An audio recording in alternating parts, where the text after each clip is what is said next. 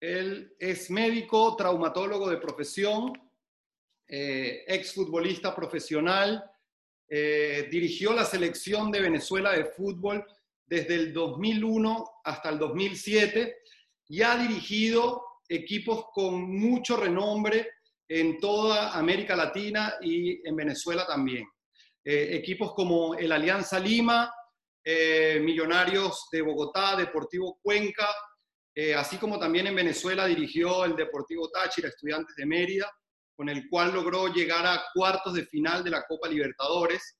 Y el día de hoy, a, a día de hoy, él dirige el Mineros de Guayana y pues para toda la organización Networkers de verdad que es un honor, es un honor poder contar con la presencia, con la presencia del doctor Richard Páez para este conversatorio. Vamos a darle acceso a la cámara y a, y a su micrófono. Bienvenido. Hola, hola. Buenas noches, Carlos Guillermo. Pida la bendición. Bendición, ¿cómo estamos? Dios lo bendiga, Dios lo bendiga. Bueno, no hay que perder las costumbres. Claro que no. De verdad que pues queremos comenzar en nombre de toda la organización agradeciéndote el que, el que hayas sacado un espacio de tu tiempo. Sabemos que es tarde en Venezuela y, bueno, yo, ahorita estás en, Puerto Ordaz y agradecerte que podamos tener eh, pues el honor de tenerte en esta plataforma porque pues eres una personalidad, una persona que ha tenido éxito probado en, el mundo deportivo, pero también en el mundo profesional eh, como, como médico. Eh, y bueno, este, para, para, el día de hoy tenemos preparado algunas cosas que, que, yo creo que van a ser bien, bien nutritivas para toda la, la organización. De verdad que eh, pues la idea principal de, del conversatorio de hoy es poder encontrar herramientas con, con, estas experiencias que, que, tú has tenido en el deporte para que sirvan como, como analogía para la actividad empresarial en el mundo de los negocios y más que todo en el mundo del network marketing también, que es el negocio que desarrollamos, ¿no? La idea de hoy es poder enfocarnos en, en, dos aspectos principales que tienen que ver con liderazgo y mentalidad ganadora, que, que son temas importantísimos tanto en el deporte como en el mundo de los negocios, pero pues también queremos eh, hablar de algunos puntos que, que yo creo que pueden ser el punto de partida. Y, yo quisiera empezar hablando del tema de la disciplina, ¿no? Eh, como te presenté, pues eres médico traumatólogo, pero también futbolista profesional fuiste. Entonces, la, la primera pregunta o el primer tópico que yo quiero sacar aquí a colación es, ¿cómo, cómo podías poder desarrollar la carrera de medicina, una carrera tan complicada como la medicina, y poder manejar ese tiempo para también ser un futbolista profesional de éxito, siendo seleccionado de, Venezuela, jugando copas internacionales. ¿Cómo, ¿Cómo fue esa experiencia? Bueno, muchísimas gracias por esta oportunidad para conversar sobre variados temas y que esta conversación pues nuestro, nuestra audiencia le saque el provecho suficiente para cada uno de sus eh, responsabilidades profesionales. Por allá en el año 1971 comenzó esa historia de compartir esas obligaciones. Por allá en el año 1971, cuando ya yo estudiaba segundo año de medicina, el estudiante de Mérida, el equipo profesional que estaba en mi ciudad, me presenta la oportunidad de comenzar a ser un jugador de fútbol profesional. Un jugador con la responsabilidad que significaba para ese momento participar en una competencia élite de primer nivel y que significaba sencillamente una oportunidad para yo conseguir superar o alcanzar esos sueños que mi pasión me daba. Ser futbolista seguramente fue mi pasión o ha sido mi pasión. Ser médico fue siempre mi vocación. Como vocación, indudablemente, era una carrera profesional universitaria en donde ya yo estaba con esa visión de cumplir con el reto de ser un médico en mi carrera, con lo que significa a la edad de 17, 18 años que tenía en ese momento, ya tenía mi objetivo trazado. Mi enfoque, mi propósito profesional era cumplir con ser médico en la carrera eh, médico cirujano. Y como era jugador, pues en ese momento tenía que saber compartir el tiempo. Para mí la organización del tiempo es, ha sido fundamental para yo haber podido cumplir. En segundo lugar, en 1971, las condiciones indiscutiblemente para ser jugador profesional eran menos exigentes, digámoslo así, que lo que hoy es año 2020. Hoy sencillamente sería casi un imposible poder cumplir las dos acciones a la vez. Pero en aquel momento yo entrenaba a una hora fuera de mis compañeros y después me iba a las clases, después regresaba en la tarde y pedía permiso eh, allá en, en mi estudio, dejaba compañeros grabando las clases y de esa manera fui llevando esa, esa disposición. Indudablemente los exámenes, el estudio, el hacer la carrera profesional no fue nada fácil, pero lo hice. Yo cumplí con ambos objetivos. A la edad de 23 años, yo todavía era jugador profesional en Estudiantes de Mérida, en donde cumplí siete años con Estudiantes de Mérida, y a la edad de 23 años, quizás uno de los más o el más joven de mi promoción eh, de mi carrera universitaria, fui graduado en el año 1977 en la carrera de medicina. Al final, ese balance lo fui llevando. Jugué y estaba haciendo mi carrera profesional como médico. Después me fui a la edad de 28 años, me voy a hacer paro la carrera profesional de futbolista detengo la pasión por un momento, la coloco a un lado y me voy tras la vocación. Me fui a hacer a los 28 años mi carrera especialidad en ortopedia y traumatología en Buenos Aires. Estuve cuatro años fuera, dejé el fútbol a un lado y a los 28 años, después cuando regreso a los 32 años, regreso a Venezuela y todavía juego un año más fútbol profesional con el ULA Mérida. Y fue ahí donde tuve esa anécdota en donde jugué, fui médico y fui técnico del equipo ULA Media, que realmente fue una anécdota que no ha sucedido, para mí no ha sucedido históricamente en el fútbol. Luego, al final, en el año 2007, cuando era seleccionador nacional de fútbol, que era seleccionador de la categoría absoluta de Venezuela, yo todavía operaba como traumatólogo en la ciudad de Mérida y muchas veces tenía que salir en la mañana. Salía de mi consulta de la mañana, me iba a Caracas y regresaba en la noche para volver a estar en la mañana en la consulta como médico traumatólogo. Ya en el año 2007 creo que la pasión le ganó a la vocación. La vocación de médico tuve que ponerla a un lado después de 30 años de prácticamente 25 a 30 años de profesión que tuve tuve que dedicarme ya exclusivamente a la carrera profesional como técnico de fútbol profesional. Wow, o sea, hablando pues mucho de, de, lo que tienen que ver con, con las prioridades, ¿no? En, en, al principio compartir pasión y vocación, luego poner a un lado pasión porque era un enfoque total lo que, lo que tenías por, por esa vocación de médico para luego volver con la pasión que vamos a ir ahorita más adelante eh, en todo el tema eh, futbolístico.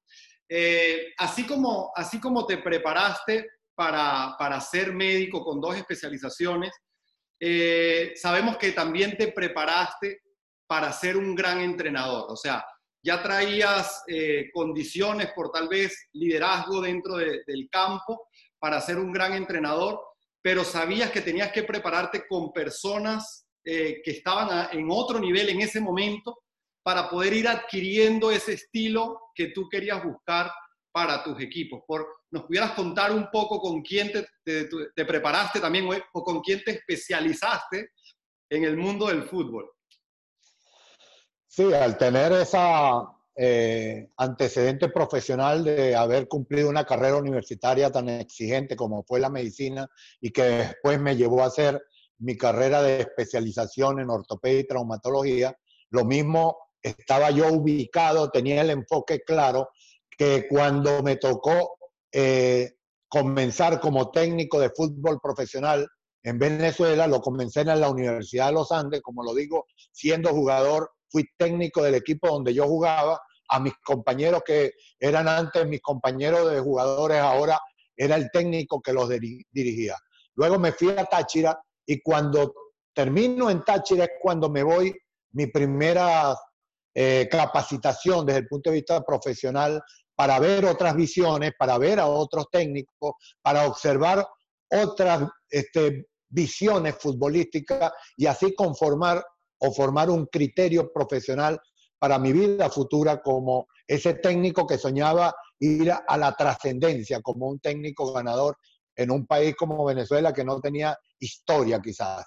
Entonces, en aquel momento yo fui primero que nada a Colombia y estuve con el doctor Gabriel Ochoa Uribe en América de Cali. Con él observé su modo, su personalidad, su actitud, cómo se comportaba con sus jugadores, cuál era esa personalidad y dónde mando para dirigir a profesionales que también tenían sus propias eh, ideas y, y observaciones para cumplir. Después me fui con Pacho Maturana, con el profesor Francisco Pacho Maturana en Nacional, Atlético Nacional, y a través de Pacho Maturana es cuando me voy a Milán y estuve seis semanas con Arrigo Sacchi y Fabio Capello allá en Milán, observando el nivel de entrenamiento, una visión mucho más integral, una observación del mundo del, del fútbol diferente, con una actitud y una personalidad que seguramente a mí me llenaron con una cantidad de criterios profesionales de élite de primer nivel. Y después estuve en Argentina mientras Ricardo David estuvo allá en el Boca Juniors, en sus categorías eh, de formación, yo aproveché y fui a ver cuando él estaba ya en reserva, eh, a un costado, ya pasando a la primera de Boca, en donde estaba eh, el, profesor de, Carlos Bianchi. ¿Cómo es que es? Bianchi, Carlos Bianchi. Entonces, con Carlos Bianchi fue otra visión desde el punto de vista suramericano en donde fui enfocando conceptos, criterios, y creo que de esa manera se desarrolló ese técnico que hoy somos y que después, previamente, pues cumplimos esos grandes logros con la Selección Nacional de Venezuela.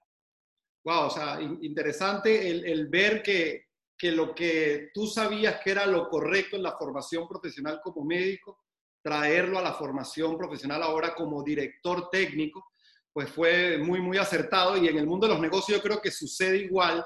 Se trata de rodearse de personas con el éxito que tal vez tú quieres eh, obtener o con el camino recorrido para que pues eh, en ese sentido uno vaya pudiendo eh, lograr los, los objetivos. Vamos a entrar ahora sí a la parte de, liderazgo.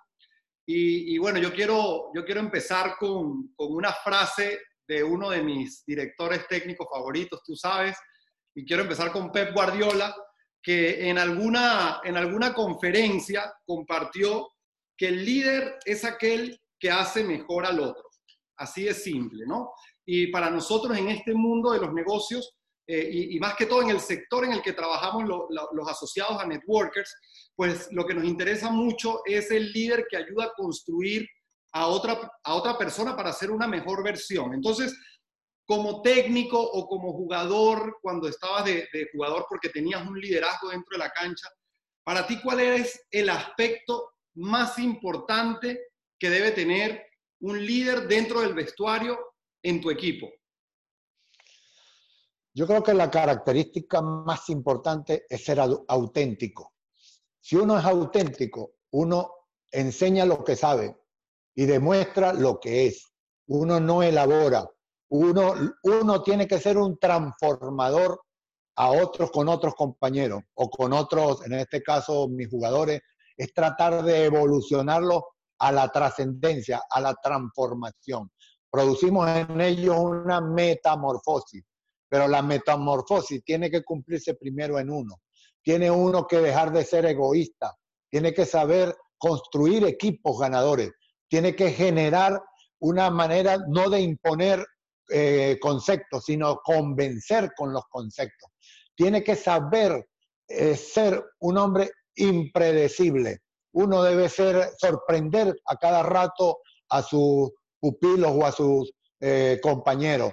Tiene que ser un ser extraordinario, porque ser ordinario podemos ser todos, pero uno tiene que aplicar el extra como un mecanismo de superación.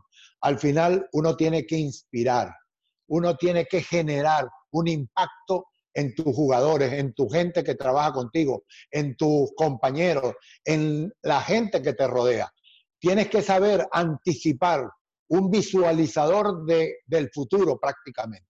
De esa manera yo creo que todo se reúne en una convicción total que uno tiene de lo que uno quiere enfocar sus objetivos y ser auténtico es la mejor manera para convencer. Cuando uno se elabora, ahí comienzas a perder el paso que tienes que cumplir. Muy bien, muy bien, claro, porque eh, cada líder tiene pues características diferentes, pero el ser auténtico es algo pues importantísimo. Eh, cada quien pues lidera con, su esencia, ¿no? Eh, Jorge, Valdano, en, en, un libro que escribe también haciendo analogías de liderazgo en el mundo del fútbol y en el mundo de los negocios, habla pues en su libro de 11 poderes que, él considera que, son característicos de ese líder dentro de la cancha y que hace la diferencia. Y yo escogí uno, yo escogí un poder de estos, porque está muy relacionado con el negocio que desarrollamos en Networkers y tiene que ver con el poder de la esperanza, ¿no? Ahorita tú, tú decías, el líder tiene que inspirar, tiene que, que transmitir esa inspiración para ir hacia, hacia un objetivo. Y Valdano habla de que el líder que es capaz de transmitir esperanza genera ilusión y la ilusión de poder ganar algo, de poder obtener algo, genera energía, ¿no? Entonces, él hace el ejemplo de Marcelo Lippi, Marcelo Lippi en el Mundial del, del 2006, cuando llega esta selección italiana con el, con el escándalo de, la Juventus a segunda división, y él les dice, le, genera una ilusión, les juega en la mente a todo el equipo con una ilusión de decir, todos ustedes mancharon el fútbol italiano y si quieren salir de esto, pues tienen que hacer el trabajo en la cancha y quedar campeones. O sea, todo fue una mentira que le montó en la cabeza a todos estos jugadores. Y yo quisiera preguntarte, ¿cómo hace el líder para mantener esa esperanza viva en los buenos momentos, pero también en los momentos donde las cosas no están saliendo tan bien en el equipo? Bueno, cuando yo hablo de autenticidad es que uno tiene que hablar de convicciones. Cuando uno tiene convicciones, uno sabe echar el cuento, porque le sale de adentro el mensaje. Cuando yo llegué a la selección de Venezuela, mi país, Venezuela, yo viví esa selección cenicienta, que teníamos solamente tres victorias en 35 años de competencia eliminatoria suramericana. Y entonces tú puedes entender que los jugadores de Venezuela en aquel momento éramos los jugadores cenicienta, nadie los reconocía, nadie creía en ellos, no había ningún tipo de, espejo retrovisor para mirar con, una, con un antecedente en donde apoyarnos.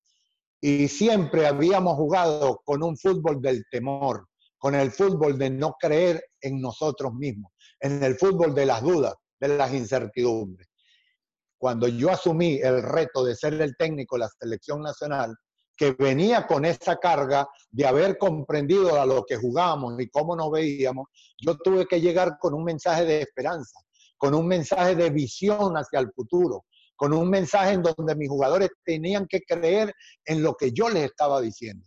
Y yo les decía, ustedes tienen el momento que estaban esperando durante toda su carrera. Estaban esperando un mensaje que los retara a jugar como nosotros somos. Nunca más íbamos a jugar metidos atrás. Nunca más íbamos a reconocer al rival mirándolo con un sentido de inferioridad. Que veíamos el reto de superar todas estas limitaciones en el concepto nada más o en la convicción plena de que nosotros éramos capaces de hacerlo. Y comenzamos a crear un concepto coherente al mensaje. No solamente querer ganar, sino mostrar un entrenamiento y un equipo que tenía las condiciones estructurales en su juego con jugadores que querían jugar para ganar. Entonces comenzamos a jugar una circunstancia que nunca habíamos jugado, jugando en fútbol asociativo, en fútbol creativo, en fútbol de toque, en donde todos los jugadores tenían la calidad y la categoría y se les retó y ellos aceptaron el reto. Cuando hubo esa convicción y comenzamos a jugar y de repente, a pesar de los malos iniciales, malos resultados que tuvimos, los primeros uno o dos que tuvimos malos resultados, pero el equipo entendió que estábamos jugando de otra manera y cuando comenzamos a ganar, ganamos de una vez cuatro partidos seguidos en las eliminatorias suramericanas de Corea y Japón 2002. Y nadie lo podía creer. Y en ese momento nosotros comenzamos a sorprender al mundo. Pero la única palabra que cambió todo, que es la que yo utilicé para cambiar todo, es la palabra más pequeña pero más significativa que tenemos en el diccionario. Se llama fe.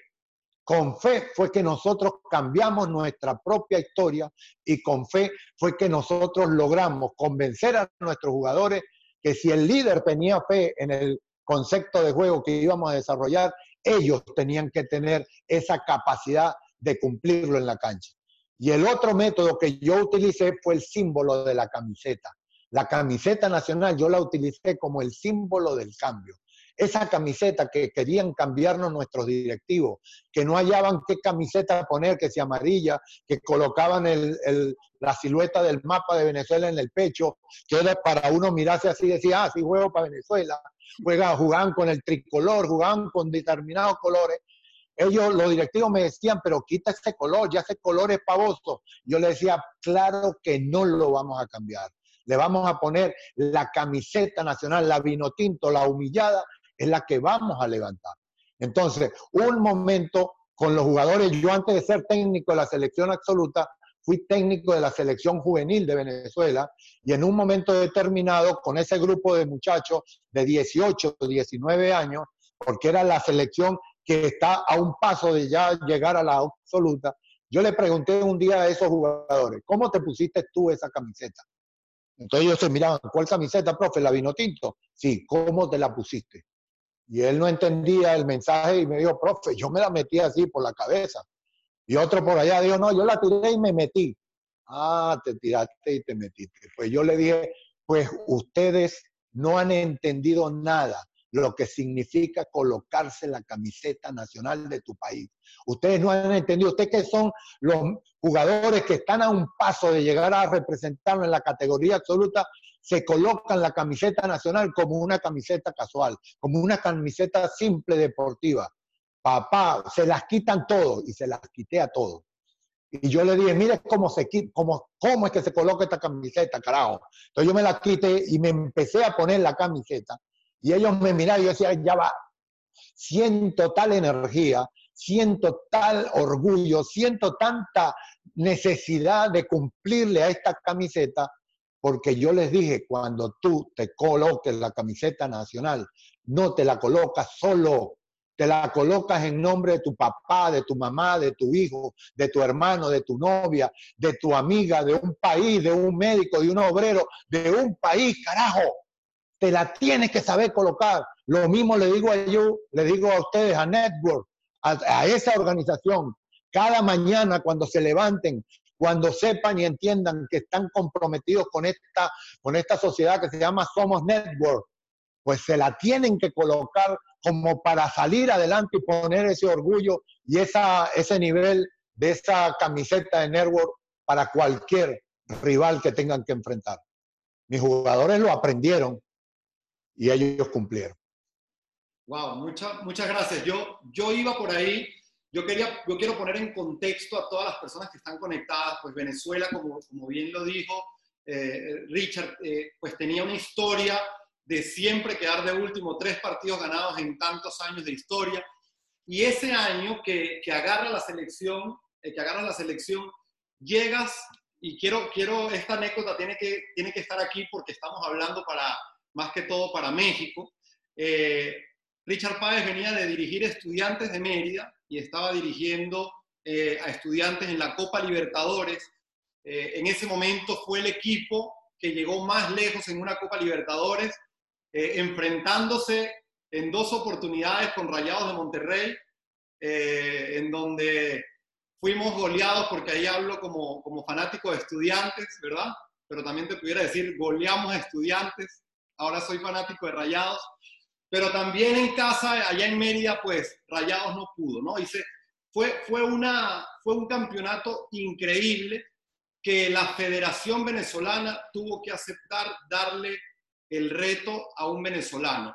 Y, que como bien lo dijiste, en esa eliminatoria solamente se le había ganado a Bolivia en casa y agarras el equipo en el segundo partido de la, de la segunda ronda este, y solamente se perdió con Argentina, Brasil y con la locura de la altura de La Paz. Lo demás fue ganar. Yo creo que si empezaba el campeonato desde ahí, Venezuela era segundo, tercero en ese campeonato. Entonces, aquí lo interesante era que eran los mismos jugadores que habían perdido durante, durante toda la eliminatoria y empieza ahora este segundo tema que viene con la instalación de cosas en la cabeza para mentalidad ganadora. Eh, el futbolista se entrena todos los días físicamente y técnicamente, pero ¿cómo hace para todos los días mantener su emoción estable y, mantener esa mentalidad ganadora en todo momento? O sea, que es tan fácil de, distraerse con, el ambiente, con el entorno. Bueno, hoy más que nunca el, el técnico de un equipo se comporta verdaderamente como un gestor, como un gestor de voluntades, un gestor de parte física, un gestor de la capacidad técnica para desarrollar sus jugadores. Uno trata de gestionar en cada uno de ellos esa capacidad que tienen, porque si hay un concepto que también un líder tiene que tener, es descubrir el saber de los saberes de los demás. O sea, cuando uno tiene al frente tantos jugadores, tiene que conseguirle extraer sus virtudes y esconderle sus defectos para que congenien, configuren un equipo en forma colectiva para desarrollar un propósito común. Coloca cada uno a un lado sus intereses personales para colocarlos en la suma de conformar el equipo. Cuando uno comienza a hacer ese trabajo, comienza a generar una serie de tareas situacionales en el entrenamiento uno prácticamente genera eh, retos, desafíos durante los laboratorios experimentales de un entrenamiento a la cercanía de lo que va a vivir el jugador en el momento del partido. Nunca va a ser igual porque entrenar de una manera nunca va a ser jugar que jugar con todo el nivel colectivo de presencia y de exposición pública que tiene un partido. Pero uno los va habituando, los va como eh, entrenando, como habituando a unas determinadas acciones y el jugador convierte el hábito en una conducta y después la conducta la transforma en un estilo y después, como es todo, la transforman en una identidad.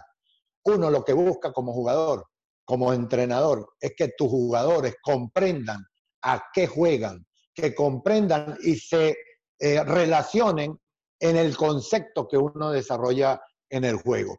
Cuando el jugador entiende, comprende y sabe actuar y resuelve los problemas que se le van a presentar bajo esta guía, pero con su propia impronta, con su propia imaginación, es cuando tú has logrado el éxito como entrenador o como líder. Cuando tú logras que tu jugador juegue, como lo llamamos, como un inconsciente competente, que lo haga sin saber por qué lo hace tan bien, no sé, yo lo hago porque me sale, porque me sale del corazón. Es ahí donde los técnicos y los líderes pueden darse por, por eh, satisfechos de haber cumplido con su gran responsabilidad. Que un jugador que tú recibes en un momento determinado, cuando termine al frente de él, lo tienes que haber elevado a otro nivel de potencia. Wow, muchas gracias. Pues hablamos de autenticidad, hablamos de, ser ese líder que sorprende para que todos vayan hacia, hacia el mismo objetivo. Hablamos mucho de identidad, creo que fue un punto importantísimo eh, en cuanto a esa selección Minotinto. Recuerdo que, no estaba permitido cambiar camisetas o pedirle al, contrario cambiar la camiseta, no estaba permitido en esa selección, a menos de que fuera al revés. Eh, pero quiero antes de pasar a la última pregunta, porque ya vamos a ir finalizando, Si alguien de, los asistentes le gustaría hacer una pregunta en específico, puede escribirla por aquí en el chat y la tomaremos en cuenta para sacar la mejor pregunta eh, ya para, para, la despedida. Eh, yo, quiero, yo quiero meterme en el tema de actitud, de actitud del jugador, porque es muy común, no solo en el fútbol, sino que el talentoso generalmente eh, el ego le puede jugar en algunos momentos en contra y la actitud tal vez no es la correcta y tal vez no sigue siendo un jugador de equipo, un constructor. ¿Cómo, cómo, cómo se logró en específicamente en esa selección de Venezuela, cuando nunca había tenido un renombre el jugador de fútbol venezolano, todo el impacto estaba hacia el béisbol, y de repente llegan todas las luces, todas las cámaras, toda la atención, Ahora todo el mundo ya hablaba de la Vinotinto como se habla hoy en día, ahora ya existía esa camiseta. Y cómo manejar el ego y esa actitud tal vez a veces incorrecta del jugador talentoso en un equipo de alto rendimiento. Sí, el ego siempre ha sido un grandísimo rival de los equipos. El ego comienza del ego del entrenador y después el ego de los jugadores. Pero el primero que tiene que entregar el ego y ponerlo a disposición a servicio de todo es el entrenador. Cuando el, entrenador entrega el ego de una manera auténtica, que es expuesta por todos, porque te ven actuar de la misma manera con cada uno de ellos, porque cuando comienzan los problemas es cuando uno como líder comienza a tratar a un jugador diferente a otro en una misma situación. Uno tiene que entrenar y tiene que contactar, congeniar, configurar un trabajo de equipo en donde es fundamental que cada uno sea como es uno. Y ahí es donde uno comienza a entregar su ego. Y cuando uno comienza a detectar esos cortocircuitos en donde el ego, el ego, porque es importante contar con el ego de cada uno de ellos. Yo no estoy diciendo que yo no quiero jugadores con ego, un jugador de élite tiene que tener ego, porque es a través de ese ego es que ellos superan el nivel. Pero uno tiene que ser más bien un facilitador, que el ego salga en beneficio y no como un factor en contra. Uno tiene que tener la capacidad de visualizar cuando los egos son colocados de una manera inadecuada para tratar de contrarrestarlo y, y caer directamente al problema y así evitar esas circunstancias que muchas veces rompen con los propósitos de los equipos. Muchas, muchas gracias por aquí. Este, estamos teniendo eh, varias preguntas que, que, han lanzado los participantes y, los que están hoy oyendo esta, esta conversación. Eh, a mí me gustaría, pues, tú que has dirigido equipos eh, como el Alianza Lima o Millonarios de Bogotá, que son equipos, eh, yo creo que principales dentro de un país con toda la presión en contra, agarrando los equipos tal vez no en el mejor momento, porque yo creo que un técnico o llega cuando el equipo se salió campeón y se fue el técnico y ahora el reto es dificilísimo, o, o llega cuando el equipo está muy mal y le toca cambiar esa identidad, ese, ese funcionamiento del equipo. ¿Cuál ha sido el reto más difícil o más importante al que, se le ha, al que le ha tocado Richard Páez enfrentar? Bueno, uno de los retos más difíciles que me tocó fue en Alianza Lima. Alianza Lima, el equipo más popular de Perú, realmente me contrata por allá en el año 2008, después de la muy buena experiencia que tuve con nuestra selección nacional, de haber sido un transformador de esa Cenicienta a la Vinotinto que ha quedado con ese nivel competitivo para siempre.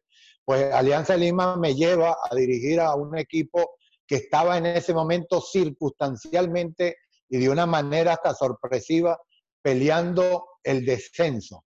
O sea, tenía un reto que era difícil, complicadísimo, y ustedes entenderán cuando un equipo acostumbrado a estar peleando títulos estaba peleando el descenso. Era una crisis en todo sentido.